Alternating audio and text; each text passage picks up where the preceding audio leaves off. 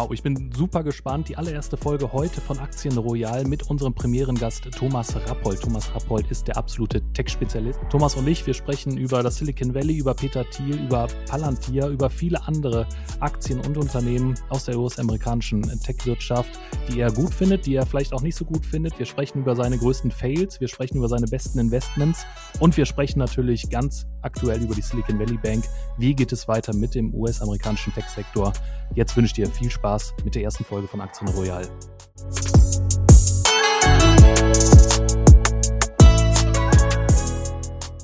So, eine neue Folge von Aktien Royal. Wir haben einen frischen Gast am Mikrofon. Thomas, wer bist du? Was machst du? Ja, vielen Dank, Henning, erstmal, äh, dass ich eingeladen bin äh, bei dir ähm, in der Sendung.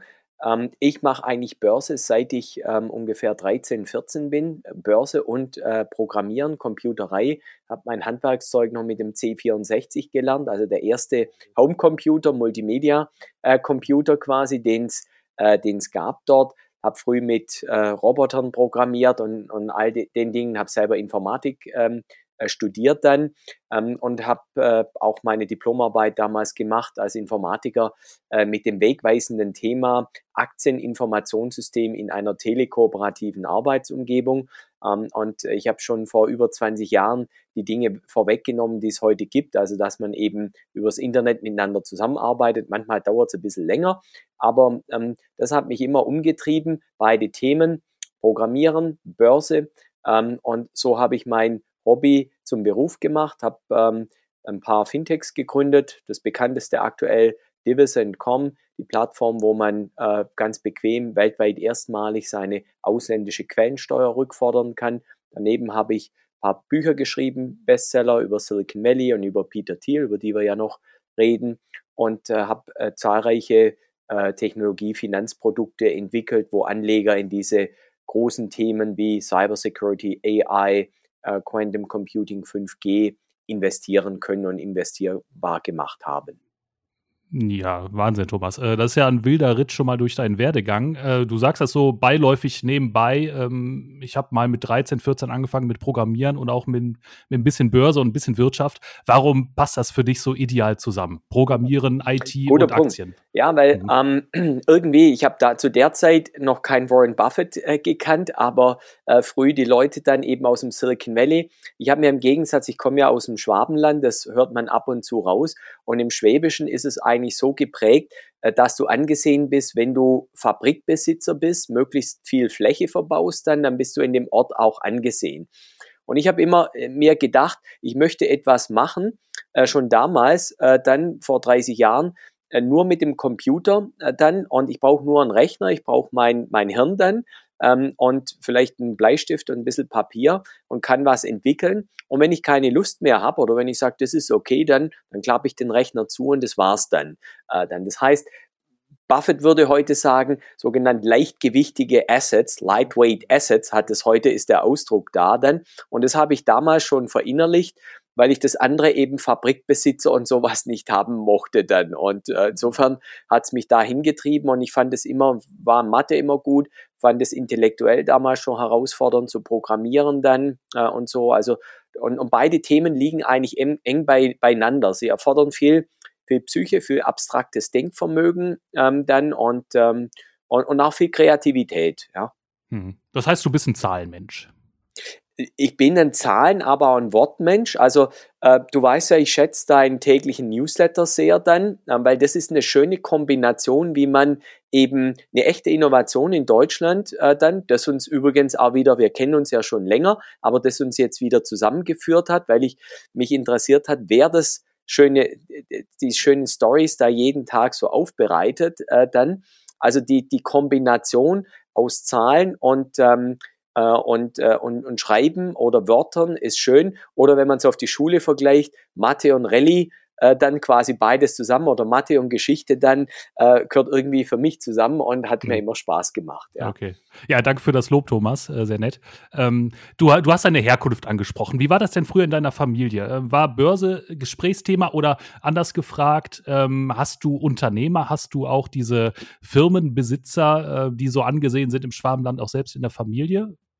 Äh, in Anführungszeichen leider nicht. Ich, äh, ich habe einen, einen, Onkel, der Steuerberater äh, war, der, der mir auch den ersten Computer äh, dann ähm, äh, organisiert hat. Und äh, ich habe damals noch dann, was heute wenige noch kennen, also richtig Schreibmaschinenkurs ge gelernt und habe dann mit zwei Jahre älteren Mädels dann äh, dann war ich trotzdem der Schnellste, also quasi bei den Anschlägen, da ging es früher nach Anschlägen dann, das kann ich heute noch, ist ein Vorteil in vielen Chats, dass ich da jeden niedermache da, weil ich viel schneller schreibe als, als andere dann irgendwie mit ihren zwei Fingern da. Etwas, was leider als Handwerkszeug bei den Jungen ähm, nicht mehr gelernt wird, was ich sehr schade äh, finde dann, weil so diese Grundstellung ASDF, JKLÖ und so weiter, das sollte man kennen. Also durch den, äh, durch meinen Onkel bin ich geprägt worden, der sehr früh äh, schon Ende der 80er oder Mitte der 80er Jahre die ersten PCs ähm, dann gekauft hat, selber auch programmiert hatte, äh, dann, äh, dann ja, und, und, und da habe ich auch ein bisschen mit der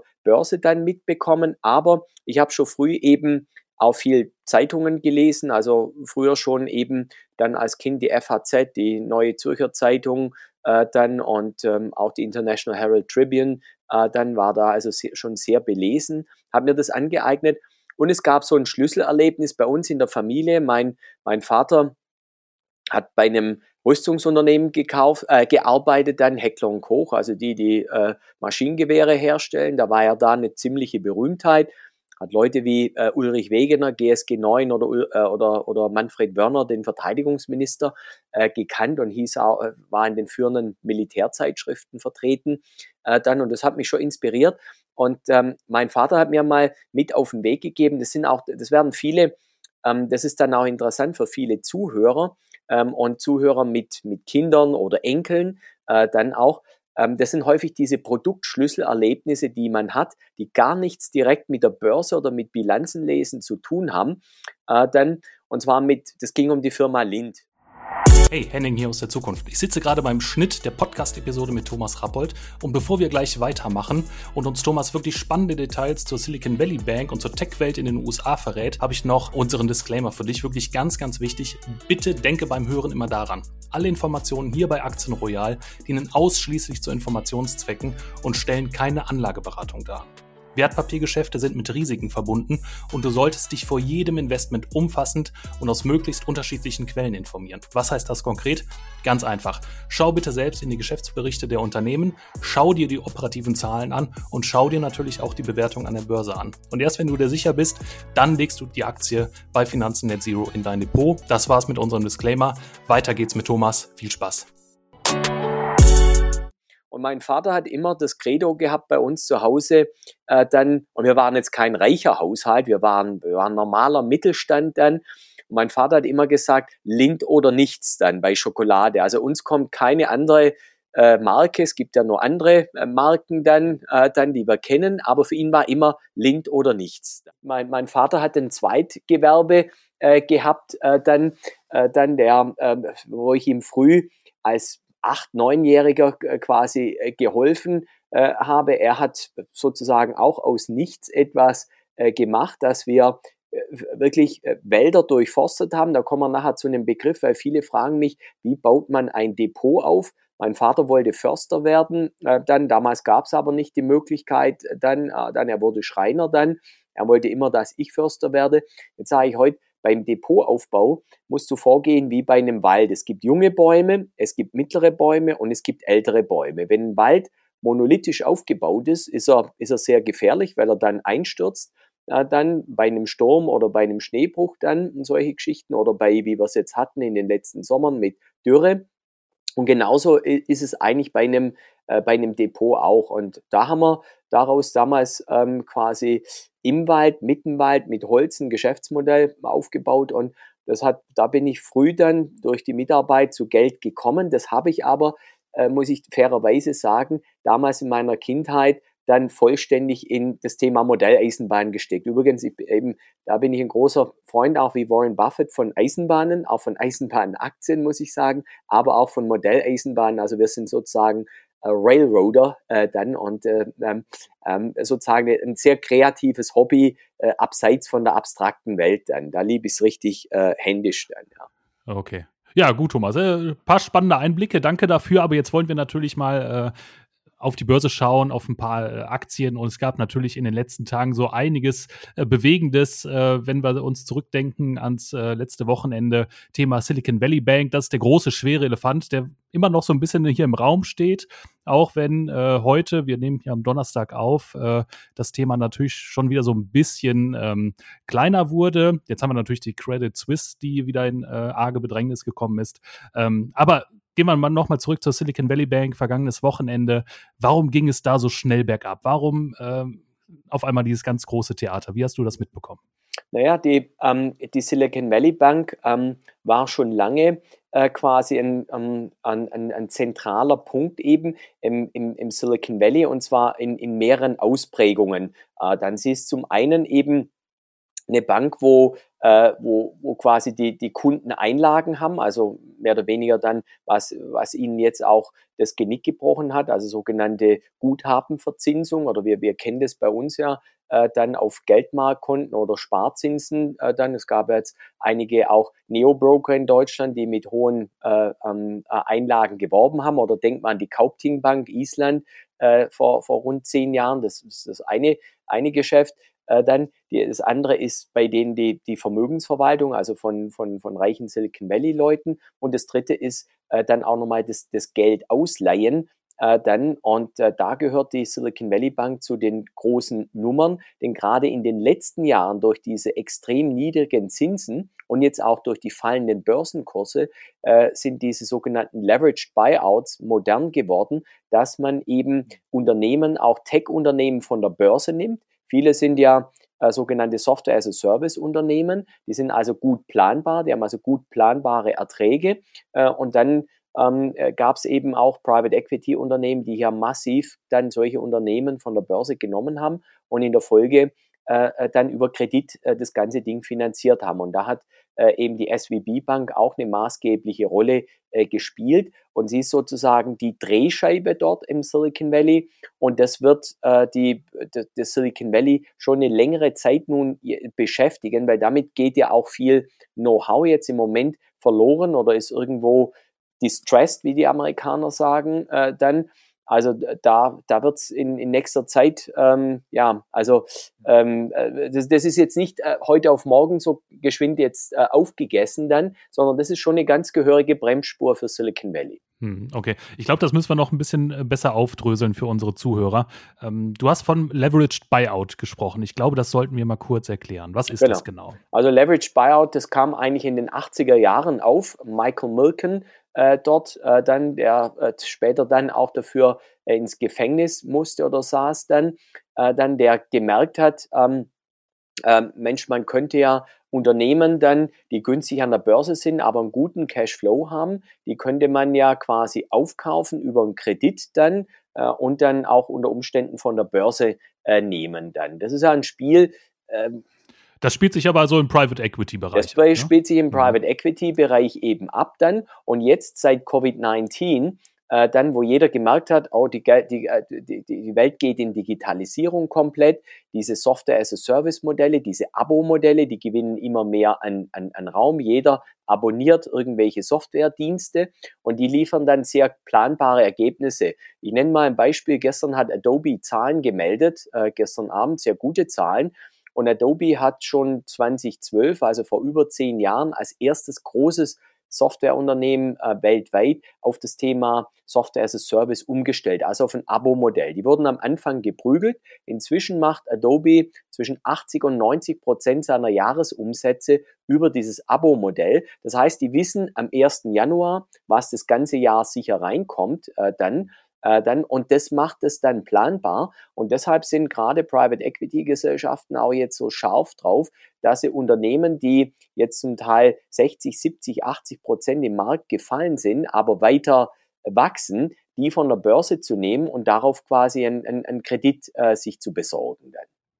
Ja, okay. Was hat das jetzt mit der Silicon Valley Bank zu tun? Wie, wie, wie war die äh, Bank da involviert? Naja, die, die Silicon Valley Bank hat eben auch hier als äh, Kreditsyndizierer, also Ausgeber von Krediten äh, fun äh, fungiert dann, äh, weil sie hatte auf der einen Seite viel Geld eingenommen, hat den Kunden auch Spareinlagen bezahlt äh, und hat auf der anderen Seite das Geld natürlich dann auch verliehen, äh, dann, beziehungsweise hat mit anderen Finanzpartnern eben zusammengearbeitet, die auch wieder, in Amerika gibt es ja eine aus, aus, aus dem Bereich eben Private Equity, äh, vermögende Kunden dann, die sehr viel Geld in solche ähm, äh, Investments stecken oder auch die ganzen Universitäten äh, dann, die äh, die, die großen wie Stanford äh, und Harvard und so weiter, die ihre Fonds haben und in sowas dann investieren. Und da ist die Silicon Valley Bank dann schon eine zentrale äh, Drehscheibe, quasi das Schmiermittel, kann man schon sagen, des Silicon Valley ist dann. Ja.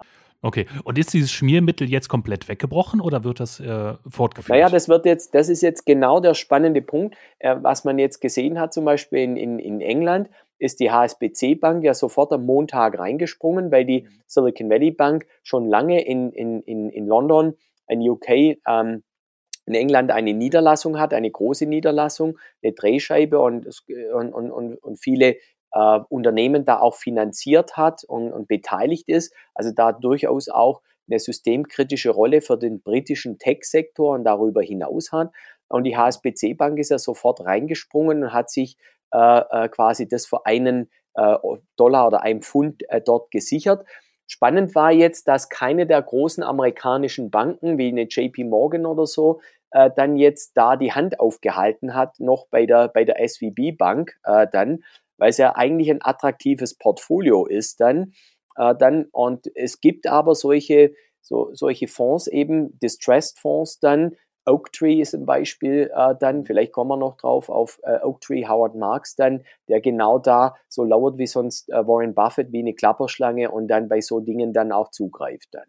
Okay. Er war jetzt aber nicht involviert. Er hat noch nicht, aber er, Äh, er hat äh, noch nicht, aber man darf davon ausgehen, er hat schon im Dezember geschrieben, dass da etwas kommen wird. Also äh, für, für, die, für die Zuhörer, Howard Marks ist ähm, äh, eben äh, derjenige, der mit, mit solchen ähm, ähm, mit solchen notleidenden Krediten ist sozusagen vergleichbar wie Warren Buffett bei Aktien. Warren Buffett sagt über, über, über, äh, über Howard Marks immer, wenn von dem ein äh, Memo eingeht, lasse ich alles stehen und liegen und lese es als erstes. Also ich kann äh, deinen Zuhörern nur Guter empfehlen, ja. Mhm. äh, mal den im Internet sich anzuhören oder der hat zwei tolle Bücher geschrieben. Mhm. Es ist vom Feinsten. Es ist noch ja. mal eine Klasse besser sogar wie Buffett. Äh, dann. Okay, es ist also ja, intellektuell ähm, brillant. Mh. Okay. Die Memos, äh, die kommen ja auch als Newsletter raus. Die so sieht's aus, sich, genau. Äh, genau. kann man sich auch runterladen. Postfach schicken lassen, genau. Nochmal zur äh, Silicon Valley Bank. Äh, wenn wir auf die Bilanz schauen, dann sehen wir auch so ähm, ja einige ähm, oder eine große Position äh, von Hypothekenpapieren. Also Ende 2022 waren es 91 Milliarden. Ähm, zwei Jahre zuvor war es nur ein Drittel. Ist liegt da auch ein großes Problem? Also diese auf der Anlageseite, dass man zu stark in Hypothekenpapiere gegangen ist? Ja, genau. Das ist ähm, das, äh, genau das, weil wir jetzt gerade Howard Marks zitiert haben. Das Problem äh, dann in, jetzt in, äh, in, in, in, in den vergangenen Jahren war eigentlich, wir hatten jetzt sieben, acht Jahre äh, oder fast zehn Jahre durch die Finanzkrise, wo die Zinsen praktisch bei Null waren, zum Teil ja Minuszinsen. Ähm, und jeder hat quasi nach äh, nach einer positiven Rendite gesucht dann, ja. Und da sind ja die Amerikaner noch, noch deutlich krasser wie, wie bei uns. Bei uns geben sich viele ja dann im Zweifelsfall geschlagen mit einer niedrigen Rendite oder mit keiner Rendite. Aber die ähm, dann auch die, die Universitätsfonds und, und die Private Equity Fonds, die wollen natürlich Rendite sehen dann 5, 6, 7, 8, 9 Prozent dann. Also wenn es der normale Markt nicht hergibt, dann musst du immer stärker ins Risiko gehen, um überhaupt Rendite zu erzielen. Äh, dann. So war das jetzt die letzten sieben, acht Jahre. Und da die Zinsen dann ganz unten waren dann und das Geld quasi so da war, ist jeder in sehr äh, riskante Dinge reingegangen und auch riskante Dinge waren niedrig verzinst. Und jetzt hat sich der Markt ähm, irgendwo gedreht, dass, dass man jetzt eben bei diesen auch, bei diesen Anleihen ähm, dann, die, die eher kein Investment äh, Grade haben, also die schlechterer Natur sind, schlechterer Bonität, dann auf einmal wieder Zahlen sieht mit 8, 9 Prozent äh, Verzinsung. Und das bedeutet, die Papiere waren natürlich vor einem Jahr äh, nur, nur für ein paar Prozent äh, dann auf dem Markt. Und äh, vielleicht müssen wir das den Lesern noch erklären, eben wenn die Zinsen dann steigen, dann fallen hm, die Papiere genau. eben im Kurs dann. Ganz wichtiger und, Punkt, genau. Und, ja. und, vielleicht da ganz kurz, mal das plastisch erläutert, wenn man heute eine, Anleihe kauft über zehn Jahre, zum Beispiel von, vom Deutschen Bund dann, also von äh, dann, ähm, und die notiert jetzt heute bei zwei Prozent und man kriegt die Papiere jetzt zu 100 Prozent ähm, äh, quasi ausgezahlt. Nächstes Jahr, nach einem Jahr, liegen wir bei drei Prozent, also ein Prozent höher, haben eine Restlaufzeit dann noch von neun Jahren, also zehn minus ein Jahren.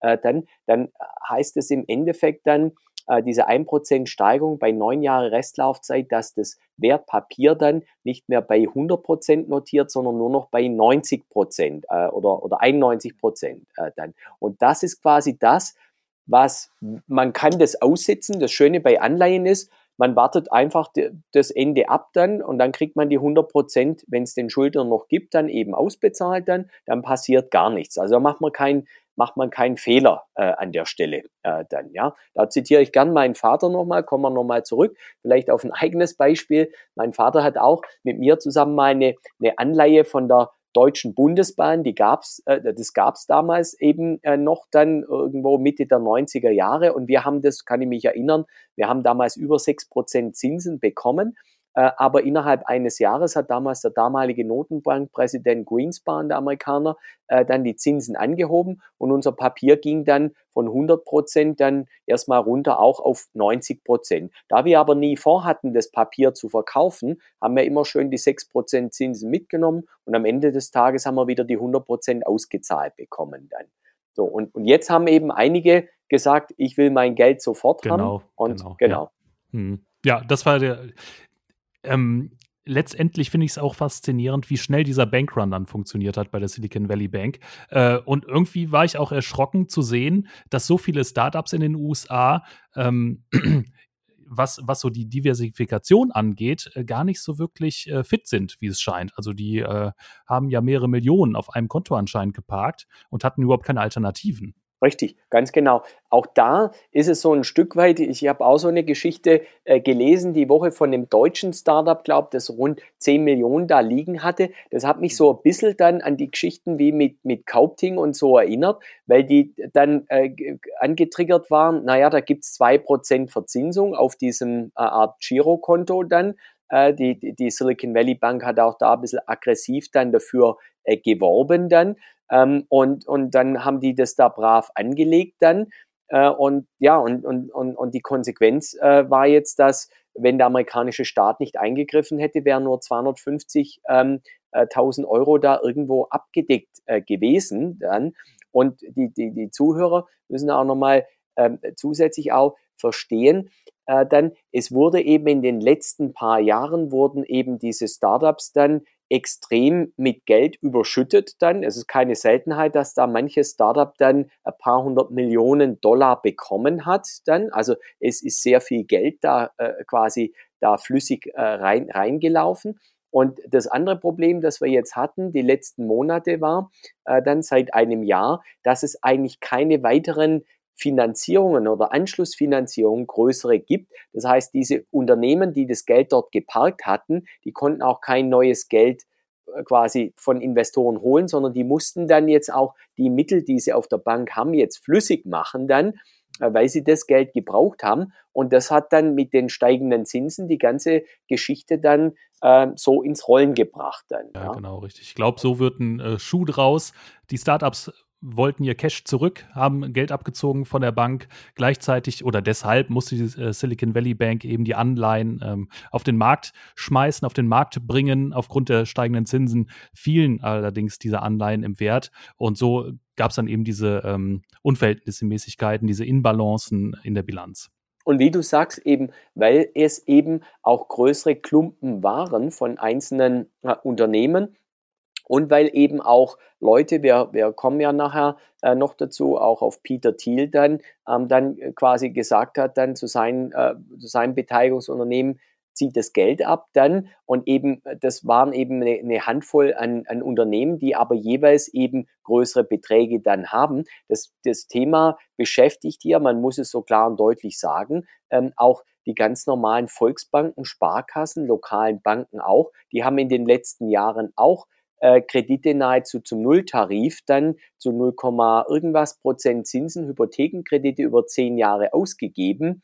äh, dann. Und im, im, man, man sieht es tagtäglich in den, in den Bilanzen dann auch, äh, dann, was da eigentlich ähm, sozusagen abgeschrieben werden müsste, äh, dann, wenn jetzt jeder dann auf sein Volksbank- und Sparkassenkonto gehen würde äh, und morgen die Beträge glattstellen würde, hätten die deutschen äh, soliden Sparkassen oder, oder Volksbanken dasselbe Problem wie die Silicon Valley Bank. Das muss man klar mhm. sagen.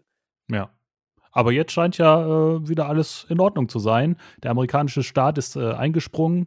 Ähm, Silicon Valley Bank äh, kann so weitermachen. Alle werden irgendwie entschädigt. Alle bekommen ihr Geld zurück. Ähm, was ist aus deiner Sicht vielleicht die große Lehre, die große Moral der Geschichte, gerade aus Sicht äh, der Privatanleger? Was können die daraus mitnehmen? Naja, also das, was, was man mitnehmen kann, ist immer sozusagen wie, wie dieser äh, wie Nassim Taleb äh, da in seinem Buch da schön beschrieben hat, dieser, dieser, dieser schwarze Schwan, der immer wieder auftauchen kann. Solche Dinge tauchen halt immer wieder auf. Äh, dann der, der Larry Summers hat die Woche, der, also der, der ehemalige Finanzminister, äh, ähm, dann äh, in, in den USA und äh, wirklich eine durch und durch große Persönlichkeit, auch Professor Harvard University, hat äh, über Twitter äh, geschrieben, naja, der Bank, der SVB Bank hat das Genick gebrochen, dass sie kurzfristiges Geld langfristig ausgeliehen hat. Da hat er sich dann gleich im Anschluss korrigiert und gesagt, weil das ist ja eigentlich das Geschäft von der Bank. Sie nimmt kurzfristig, also hat, kriegt ja Einlagen dann, so wie wir auch bei unseren Banken dann, quasi kurzfristige Einlagen aus unserem Gehalt und so weiter da drauf haben dann und das verleiht ja die Bank längerfristig dann, um damit Geld zu verdienen. Das ist, da, das ist ja nichts, das ist ja genau das, was Banken eigentlich machen. Ähm, hier hat aber quasi durch jetzt durch die durch diese Klumpenrisiken und auch durch diese Dynamik, die sich da aufgebaut hat, durch diese Zinserhöhungen, hat sich eben eine, eine Situation dann verselbstständigt dann äh, eben, wenn der erste dann reingreift und eben Geld da zurückzieht, äh, dann und, und in der Menge dann, dann, dann bringt, dann kommt das Kartenhaus eben sehr schnell zum, äh, zum Einsturz. Da bin ich wieder bei diesen 90 Prozent. Also wenn du ausstehende Beträge hast von 20 Milliarden, äh, dann und du, die Papiere notieren eben 10 Prozent unter dem, dem Einstandskurs, dann hast du eine Lücke von 2 Milliarden dann. Und dann musst du gucken, wo, wie kannst du diese Lücke dann quasi schließen. Hast du das an Eigenkapital? Kannst du das ausgleichen oder kannst du das nicht ausgleichen äh, dann? Ja? Und insofern glaube ich, ist, sind da eigentlich auch die Notenbanken äh, gefragt. Äh, dann an der Stelle, die Notenbanken haben natürlich die Märkte quasi manipuliert über die letzten zehn Jahre. Äh, und, äh, und, und, und sie, sie, haben, sie, sie kommen jetzt äh, dann, ich meine, die Lagarde betet nur das nach dann in Europa, was der, äh, was in den USA äh, der Notenbankpräsident äh, der Paul sagt dann. Ähm, und schlussendlich könnte man vielleicht sagen, okay, der, dem Paul äh, dann fehlt auch etwas das Fingerspitzengefühl dann auch für die Märkte, um quasi da auch dann für eine Beruhigung zu sorgen. Ich glaube nicht, dass das äh, ausgestanden ist. Das führt, ähm, wenn man an die Credit Suisse da noch denkt, äh, oder jetzt auch generell an den Kollateralschaden. Wir medial vergessen das dann vielleicht kurzfristig oder schnell, aber für Silicon Valley äh, und so wie sich das darstellt, ist das schon ein, ähm, ja, ein in, in, ins Herzstück rein sozusagen ein Volltreffer äh, dann. Und das muss man erstmal verkraften, sowohl mental wie dann auch operativ dann. Hm, ja. Okay, wichtiger Punkt, Thomas. Ich will ja auch gar nicht so sehr auf die Makroebene ähm, eingehen mit dir heute. Äh, Thema Zinsen und so weiter lassen wir, soweit es geht, mal außen vor. Ähm, mich interessiert das Silicon Valley. Du bist äh, Tech-Experte, Tech-Aktienexperte. Du hast ein Buch über Peter Thiel geschrieben. Ähm, Thiel ist sehr umstritten, sage ich mal, auch politisch. Ähm, jetzt auch im Zuge der Silicon Valley Bank äh, fast pleite, muss man sagen. Ähm, scheint er da irgendwie vielleicht seine Finger im Spiel gehabt zu haben. Ähm, zumindest hat er sehr, sehr früh schon darauf hingewiesen, dass es da Probleme ähm, gibt. Ähm, ja, wie, wie schätzt du da die Lage ein, was Peter Thiel und äh, die Silicon Valley Bank da angeht? Naja, also äh, wie, wie, gesagt, Peter Thiel hat, ähm, Peter Thiel ist zum einen ähm, ein, ein, grandioser Unternehmer, dass er PayPal damals, ich habe das, ja, ich habe das in Angriff genommen, das, das Buchprojekt äh, dort, um ihn in allen seinen Facetten zu beschreiben. Also einmal als Unternehmer, eben als, als PayPal-Gründer. Man darf nicht vergessen, äh, dass Startup äh, Finanzierung und Startup-Unternehmen und Tech-Unternehmen hat für mich sehr viel Ähnlichkeit mit Formel 1 äh, dann. Und da hat er viele Ähnlichkeiten dann auch mit Michael Schumacher. Ich habe das im Buch so verglichen. Ähm, äh, der Michael Schumacher wusste immer ganz genau, wann er an die Box fahren musste, wie viel er tanken musste. Und er konnte dann äh, genau draußen bleiben, so lang wie keiner, äh, und hat eben mit seinen Reifen und mit seinem Sprit Haus gehalten. Schumacher hat mal ein Rennen äh, gewonnen, ähm, 1997, 98 war das in England. Da hat, äh, hätte er eine Zeitstrafe absitzen äh, sollen dann. Es hat geregnet, er hat nicht genug Vorsprung gehabt und er ist einfach bis zum Schluss draußen geblieben und ist in der allerletzten Runde in die Box gefahren und hat äh, die Ziellinie in der Boxgasse überfahren. Jeder hat gesagt, wie verrückt ist das? Das war eine Lücke im Reglement. Die konntest du aber nur ausnutzen, äh, eben weil er genau diese, ähm, äh, diese Huspe hatte und, äh, und das durchziehen konnte. Und so ist der Thiel auch. Und der Thiel hat damals bei PayPal, nur um einen Vergleich zu nehmen, im Jahr 2000, äh, dann im März 2000, als damals die Nasdaq für die älteren, äh, für die jüngeren Zuschauer dann, die das nicht erlebt haben, damals auf einem All-Time-High war von über 5000 Punkten. 18 Monate später waren wir bei 800 Punkten unten, aber wir haben also über 90 Prozent dann verloren. Und er hat damals gesagt, in dieser Woche, wir müssen innerhalb von zwei Wochen diese Finanzierung closen, brauchen so viel Geld, dass wir zwei Wochen durch, äh, zwei Jahre durchhalten, weil die Situation wird sich dramatisch ändern. Das war so. Das heißt, er hat den Tank voll gefüllt und er hat es geschafft, in dieser, wie wir auch sagen, dieser Zeit bis 2002, wo die Börsen drei Jahre in Folge gefallen sind, hat er das Unternehmen trotzdem an die Nasdaq geführt, obwohl äh, viele Werte 80, 90 Prozent oder noch mehr verloren hatten oder pleite gegangen sind dann. Also er hat da Unmögliches als Unternehmer geschafft, hat mit Palantir wieder was richtig, Richtungsweisendes gegründet. Und was man von Thiel lernen kann, ich glaube, da habe ich ja auch viel in dem Buch dann äh, da beschrieben, können Anleger sehr viel lernen, er ist für mich einer der besten, wenn nicht der beste Plattform-Investor ähm, äh, auf der Welt äh, dann. Und äh, da habe ich versucht, das möglichst gut zu beschreiben, damit der Anleger möglichst viel mitnehmen kann. Ich selber habe extrem viel durch das Buch für mich äh, selber genannt. Du weißt es ja, du hast ja auch an Buchprojekten schon mitgearbeitet. Dann Bücher schreibt man nicht nur für Dritte, tut man natürlich auch gern dann, aber Bücher schreibt man auch für sich selber, äh, um äh, weiterzukommen dann. Okay, ja. Das heißt, du bist Thiel-Fanboy, kann man sagen ja, ich würde nicht sagen, äh, ich würde jetzt nicht sagen äh, Fanboy äh, dann an der Stelle, aber ich finde, er ist eine beeindruckende Persönlichkeit, er geht einen eigenen Weg äh, dann, äh, dann vielleicht so ein bisschen, mich haben schon andere Journalisten dann auch gefragt, auch wegen Palantir und so weiter, wegen der, wie die operieren, da sage ich, das ist so ein bisschen wie bei Bayern München das immer war, mit diesem Mir Samir Approach dann, also quasi wenn, oder wie Uli Hoeneß dann. Das heißt, wenn du ähm, wenn du quasi was sagst dann und, äh, und einen Ton angibst, da musst du auch liefern äh, dann, äh, sonst wirst du nicht ernst genommen. Und ähm, ich denke, dass, dass, er, dass er in diese Kategorie da eben zählt, dass er das, das kann. Es ist manches provozierend, aber manches ist eben auch, da ist er schlecht rübergekommen, ähm, auch sehr wichtig, weil er vieles im Silicon Valley kritisiert und eben frühzeitig auch Dinge kritisiert hat in Form der Vermögensungleichheit ähm, in Amerika dort und gesagt, das Silicon Valley ist so ein Biotop, wenn du außerhalb von dem fährst, siehst du eigentlich, die, wie broken Amerika ist und, und die Gegend. Und wir dürfen uns nichts vormachen, äh, dann, äh, dann bin ich bei meiner eigenen Zunft und generell, äh, dann die Gesellschaft driftet eben immer weiter auseinander zwischen denjenigen, die wissen, die, die, die, und, und diese, die es eben nicht wissen. Und, und da, da geht die, die Spreizung auseinander und die Dinge hat er angesprochen äh, dann. Und, ähm, und insofern glaube ich, dass er in den, gerade in deutschen Medien immer schlecht wegkommt, weil es hier ein sehr starkes Schwarz-Weiß-Denken gibt. Und ich habe eben versucht, die ganzen Facetten zu beschreiben. Und da kann man schon sehr viel mitnehmen von der Persönlichkeit. Okay, verstehe. Ähm, du hast angesprochen, Thiel scheint eher der Zahlenmensch zu sein, vielleicht ähnlich wie du selbst. Ähm, mich, mir stellt sich die Frage, äh, kann Thiel auch operativ äh, etwas bewegen? Da sind wir dann schon bei Palantir. Ähm, die Zahlen sehen gut aus. Ähm, die Aktie war zuletzt relativ volatil, aber die Gewinnerwartungen äh, der nächsten Zeit sehen sehr gut aus. Auch ähm, in den letzten Jahren und Monaten hat sich das Unternehmen recht gut entwickelt, so auf der Gewinnseite, auf der Umsatzseite. Ähm, was hältst du vom Management? Hast du da äh, konkrete Einblicke bei Palantir?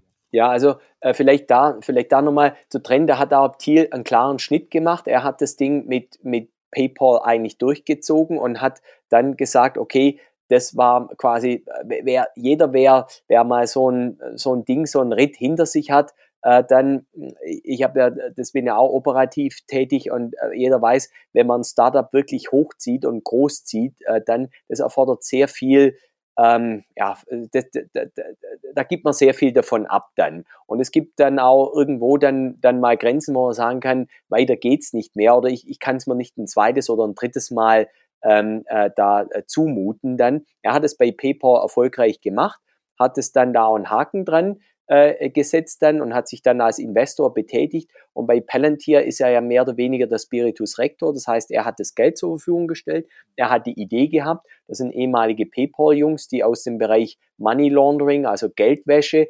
Algorithmen dann Palantir gegründet haben. Die Idee ging auf ihn zurück und führen tut das Ganze Alex Karp äh, dann.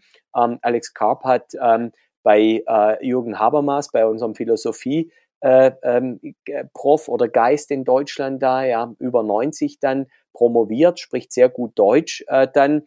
Alex Karp sagt immer, schmunzelnd, ich sei der Beste, äh, der über Palantir Bescheid weiß in Europa, der quasi das Geschäft versteht.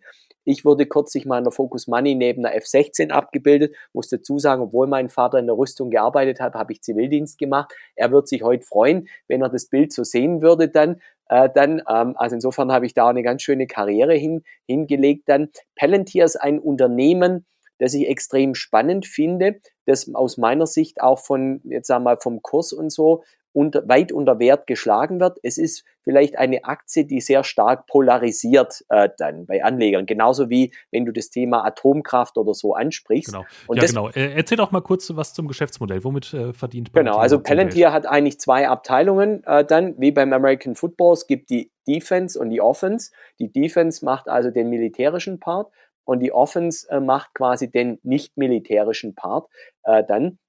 Und es ist eigentlich spannend, zwei so, solch, solche Standbeine zu haben.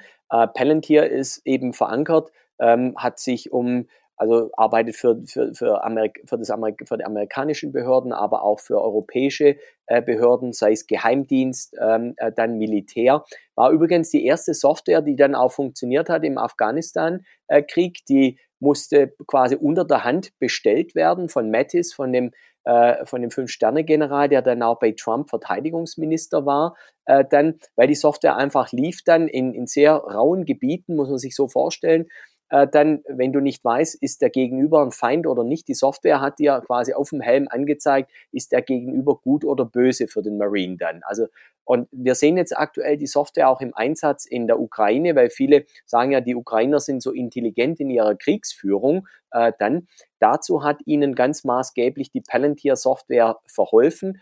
Und das ist vielleicht auch ein Ding, Leider sind unsere Politiker dann schon eher älterer Natur äh, und denken dann rein in Panzer. Panzer sind sicher da wichtig, aber Software ist wahrscheinlich noch wichtiger dann.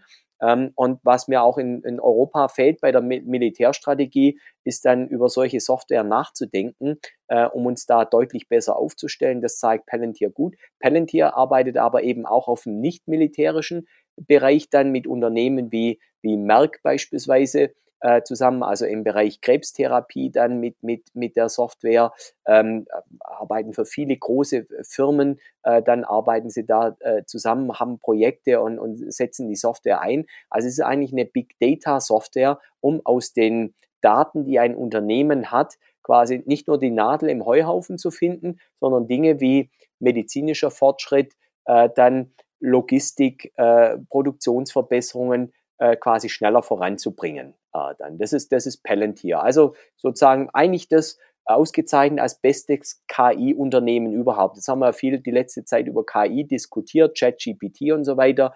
Die haben wirklich die Algorithmen industriell oder militärisch, setzen sie ein dann ähm, und nicht ganz unerfolgreich. Mhm. Du hast die Stichworte geliefert, Thomas. Ähm, kennst du als Investor, als Privatanleger, ähm, wie hältst du es da mit der Moral, mit der Ethik? Ähm, Stichwort ESG, Stichwort Krieg. Äh, Palantir ist da auch sehr stark in der Kritik. Wie hältst du es damit? Naja, gut, ich bin mit dem Thema, wie gesagt, aufgewachsen. Ich habe das von klein auf äh, dann auch äh, kennengelernt bei uns in der Stadt dann mit den Demos dann und so weiter. Und interessanterweise, die, die damals, die am meisten demonstriert haben, das sind heute jetzt so gesprochen die größten Kriegstreiber. Ja, also wenn ich, wenn ich äh, sehe, äh, auch, äh, sage ich mal, äh, dann von, äh, von, von den Grünen und so weiter dann, dann sind die Grünen heute eigentlich, was Militär bedeutet dann, ähm, die können ja gar nicht genug äh, Waffen besorgen und einsetzen. Äh, und vor, vor 20 Jahren oder vor 30 Jahren wollten die noch äh, sämtliche Betriebe, wie jetzt die letzte Generation dann, Rüstungsbetriebe dann quasi ähm, ad absurdum liefern. Oder wenn wir dran denken, dass die EU gesagt hat, noch vor, vor einem Jahr, vor dem Angriff, äh, dass quasi Verteidigung nicht nachhaltig sei oder, oder eben kein, keine Kredite mehr bekommt. Die müssen irgendwie schauen, wie sie da klarkommen. Äh, dann, also mit diesem ganzen ESG-Thema, da habe ich wirklich meine, meine Probleme da. Da ist vieles Greenwashing dabei. Da wird den Anlegern wirklich häufig ähm, alter Wein in neuen Schläuchen verkauft dann. Ich bin immer ein Freund davon, dass man da ganz ehrlich und transparent und, und undogmatisch umgeht. Das ist in Deutschland leider immer ein bisschen schwierig, problematisch. Ich will nochmal bei Palantir kurz bleiben. Äh, dann, und zwar Palantir hat sich ganz klar entschieden vom, vom, vom Businessmodell, dass sie gesagt haben, wir sind sauber, äh, wir, wir, wir bauen eine Software und der Kunde kann mit seinen eigenen Daten was machen. Palantir nutzt, ist keine Datenkrage, wie viele deiner deutschen Journalistenkollegen beschreiben äh, dann. Das heißt, sie arbeiten ähm, sie, sie, liefern den Kunden die Software aus, die dann mit, mit ihren eigenen Daten, mit ihren eigenen Datenbeständen etwas machen können. Äh, dann. Ganz anders wie eine Google, wie eine Facebook, die quasi unsere Daten wie eine Krake sammeln und daraus ein Geschäftsmodell aufbauen, indem sie uns versuchen, dann nachher was Werbung oder sonst wie äh, zu verkaufen dann. Das sind so Sachen, wo mich dann stören, äh, dann nicht, weil ich ein Fan des Unternehmens bin, sondern weil ich sage, das ist dann schlecht recherchiert dann, wenn ein Journalist hier äh, das einfach nur so abschreibt äh, dann von anderen und sich kein Bild macht, was die Firma dann auch wirklich äh, dann tut äh, oder macht dann, äh, dann das, das ist mein äh, mein, mein, mein eigenes äh, Credo dort. Und ich bin jetzt, muss ich ehrlich sagen, selber persönlich nicht in Rüstungsaktien äh, investiert. Ich habe da äh, selber noch nicht mal ein eigenes äh, Auto, muss ich sagen, obwohl ich auf dem Land äh, lebe und, und wohne, nutze seit 15 Jahren eben diese ganzen modernen Technologien. Also ich tue schon das, wovon ich rede und was mich stört, ist andere äh, Leute, die dann immer eben den, das Wasser predigen und den Wein trinken, da, da tue ich mich dann schwer dann. Äh, okay, verstehe, Thomas. Setzt du dir denn selber auch als Anleger Grenzen? Das heißt, gibt es Geschäftsmodelle, ja. wo du äh, kein Geld investieren würdest? Ja, also das, das, das, das gibt es. Also äh, ich, ich gebe geb zu, ich bin nicht im im Kraftwerksbereich engagiert äh, dann. Da haben viele deutsche Anleger ja auch immer schlechte Erfahrungen äh, gemacht dann. Immer wenn Frau Merkel übers Wochenende wieder eine geniale Idee hatte, dann hast du als Börsianer geblutet. Deshalb habe ich auch mal irgendwann entschieden, ich investiere nur noch in Dinge, wo quasi äh, Frau Merkel und Co. da, also Politiker da, äh, dann nicht übers Wochenende irgendwie so dermaßen eingreifen können. Deshalb bin ich ein großer Freund von eben leichtgewichtigen Assets. Also wir sind dann eben bei Softwareunternehmen oder wir sind bei Lind äh, dann als Schokoladehersteller äh, dann, die eben beide äh, eben oder beide Themen leichtgewichtige Bilanzen haben. Ähm, und ich, wahrscheinlich die letzte Generation wird auch nur an Ostern Lindhasen essen, wird da nichts dagegen haben dann. Äh, dann also insofern, insofern muss man das schon ernst nehmen, weil schlussendlich ähm, ähm, beschädigen solche Leute dann ja die Unternehmen und wenn man da Aktionär ist, beschädigen sie das eigene Geld. Also muss man da schon irgendwo Rechnung tragen dann, ja. Ja, okay. Ähm, Palantir, da haben wir jetzt lange drüber gesprochen. Ähm, große Geschäftsmodell ist dann natürlich KI oder ein ganz wichtiger Punkt in dem Geschäftsmodell. Jetzt haben wir natürlich einen anderen großen Player im IT-Bereich und jetzt auch im KI-Bereich, das IBM. Ähm, und da fand ich ganz spannend, äh, vor einiger Zeit gab es da das Spin-off von Kindrill. Da wurde praktisch das ganze alte Hardware-Geschäft ähm, verbaut in diesem Spin-off und äh, Watson und die anderen KI-Technologien kamen dann ähm, unter der Marke IBM zusammen. Ähm, was hältst du von diesem Spin-off? Äh, kann IBM auf der einen Seite durchstarten jetzt, indem es äh, sich befreit hat von, die, von diesem Hardware-Geschäft, von dem alten Geschäft, ähm, und auf der anderen Seite Kindrill könnte man da investieren? Ist das spannend oder ist das jetzt einfach nur so eine kleine Müllhalde geworden für IBM? Also du hast so richtig der, der Ausdruck, das, das hat man ja meistens bei so Abspaltungen da, äh, guter Ausdruck äh, dann, oder, oder manche sagen ja auch Bad Bank dann abgespalten. Ja, genau. Es ist mhm. so ein hässliches Endline erstmal, weil sie wirklich dieses, äh, dieses umsatzstarke, aber margenschwache Geschäft übertragen bekommen haben. Das hat man outgesourced und dann war es auch noch so, dass dass die, die, die, quasi diese Abspaltung so kam, dass IBM in der Folge unabhängig von den Marktkonditionen, wie der Markt war, und wir hatten jetzt die letzten anderthalb Jahre schwache Tech-Märkte, hat die IBM auch ihre eigenen Anteile an Künder gnadenlos auf den Markt gebracht, also ihre Aktien rausgeschmissen dann, äh, dann ähm, ohne Rücksicht auf Verluste, was den Kurs weiter gedrückt hat. Äh, dann aber das Gute ist jetzt, Künder kann jetzt quasi komplett frei agieren. Früher waren sie immer am langen Arm äh, der, äh, der IBM äh, dann. Ich habe auch mal für eine Tochter von der Allianz gearbeitet und da war es auch immer, ja, auf der einen Seite sei der Konzerntochter, also liefert uns die Dinge preisgünstig und auf der anderen Seite hieß es immer, warum macht ihr keine Profite oder nicht so viel? Ja, wir müssen ja preisgünstig liefern, weil ihr es ja äh, so günstig haben wollt dann. Also das ist immer so diese Mutter-Tochter-Beziehung oder Schwester-Beziehung ist immer problematisch. Insofern jetzt kann Künder frei agieren, kann auch eigene äh, ins Cloud-Geschäft, hat auch Partnerschaften mit den anderen Cloud-Anbietern getroffen. Es ist ein Turnaround-Kandidat, keine Frage, aber ähm, im Sinne, wie Buffett sagt, Margin of Safety, könnte das, wenn die Rechnung aufgeht in den nächsten Jahren und wenn die Geschäftsführung das Geschäft dreht, äh, dann, äh, dann könnte das ein ganz gehöriges Upside für Investoren bedeuten. Das Downside ist, glaube ich, überschaubar äh, dann. Und jetzt muss ich eben rausstellen, bleibt es ein Lame Duck, also bleibt es auf dem Level äh, dann oder äh, startet das Ding eben durch, weil der Turnaround dann äh, tatsächlich kommt. Die Chancen stehen nicht so schlecht dann, weil Kündel dann auch eben sehr, sehr gute Kundenbeziehungen hat in die Großunternehmen rein und ähm, ja, und insofern äh, sicherlich ein, ein, ein, ein, ein durchaus, sage ich mal, konservatives Spielchen für die Zukunft für Anleger, die, äh, die da in dem Turnaround äh, da das Potenzial sehen. Okay, also ich höre raus, ein paar Euro hast du auch investiert.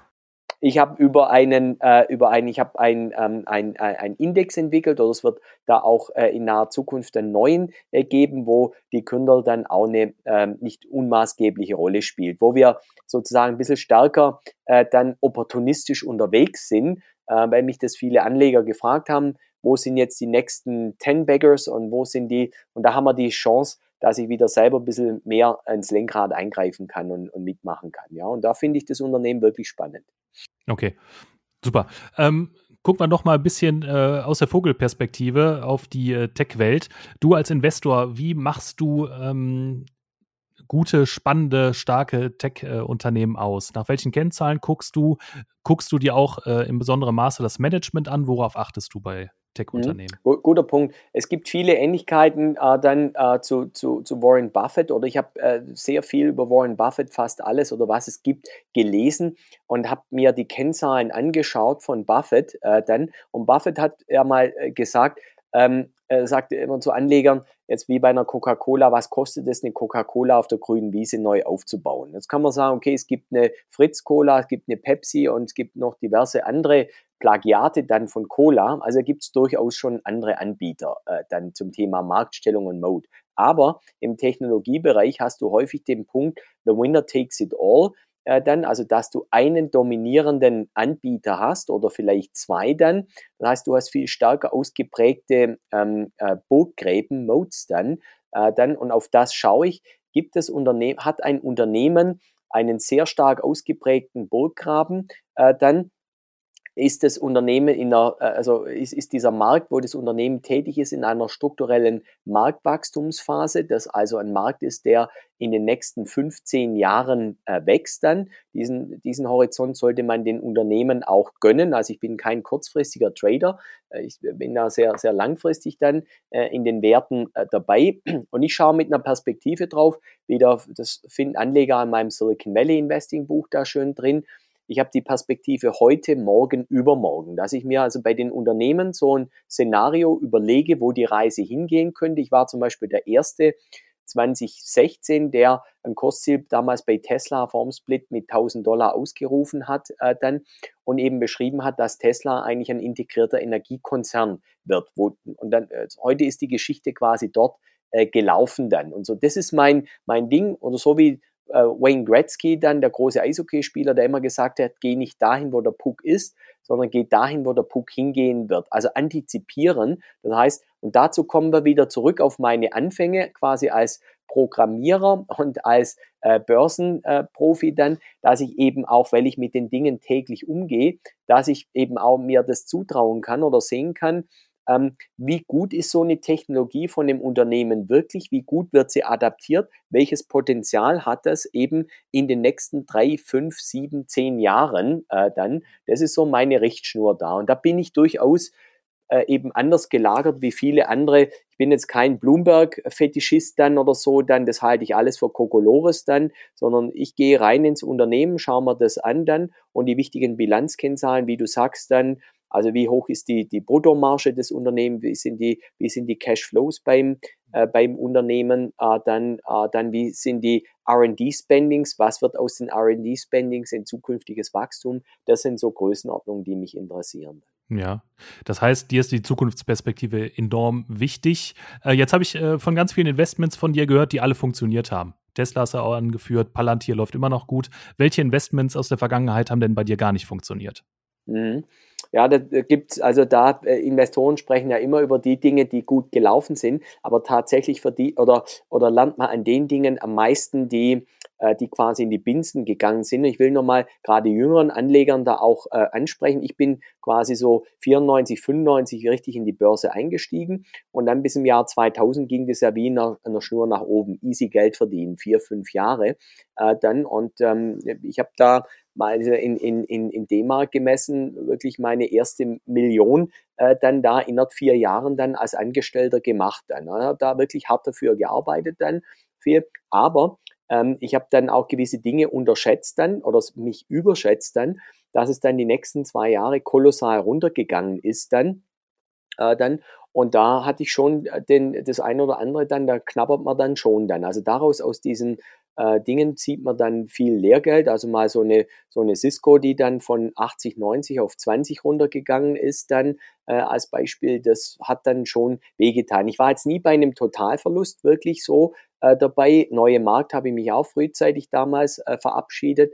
Äh, dann, aber es ist ganz klar, wer was Warren Buffett immer wieder sagt, das kann ich Anlegern nur, äh, nur als Ratschlag mitgeben. Regel Nummer eins, äh, verlier kein Geld. Regel Nummer zwei, denk immer an Regel Nummer eins, denn wenn du in einem Wert drin bist, verlierst 50 Prozent. Wie viel brauchst du, um wieder auf die 100 Prozent zu kommen? Du brauchst 100 Prozent Gewinn dann. Wenn du aber von 100 auf 90 runtergehst, dann, äh, dann, dann brauchst du nur 10 oder 11 Prozent aufholen, um wieder quasi all square zu sein, um eben zu sein dann so. Und das ist quasi die Defensive, das unterschätzen die Anleger so dermaßen, äh, dann, äh, dann, dass man eben ähm, wie ich sagte, einen Wald aufzubauen, junge Bäume zu haben, mittlere Bäume, ältere Bäume, äh, dann gestandene Unternehmen dann. Und dann kann man auch das eine oder andere in Anführungszeichen Risiko vielleicht gehen dann, wenn man eben so ein sauber strukturiertes Portfolio, so einen sauber strukturierten Wald hat dann. Okay, ja. Thomas. Ich denke, wir haben, äh, oder du hast heute sehr viele spannende Felder aufgemacht und ich denke, wir sollten in Zukunft dann äh, über einige Felder noch ein bisschen genauer reden,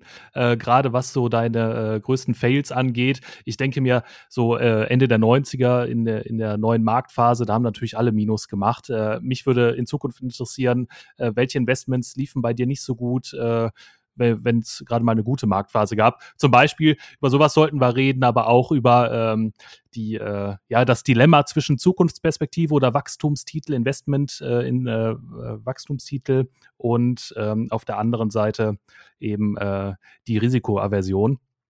Ja, auf jeden Fall viele spannende Felder, äh, finde ich. Thomas, vielleicht zum Abschluss äh, ein letzter Satz von dir. Äh, welche Aktie steht bei dir im Moment auf der Watchlist ganz, ganz, ganz, ganz, ganz weit oben?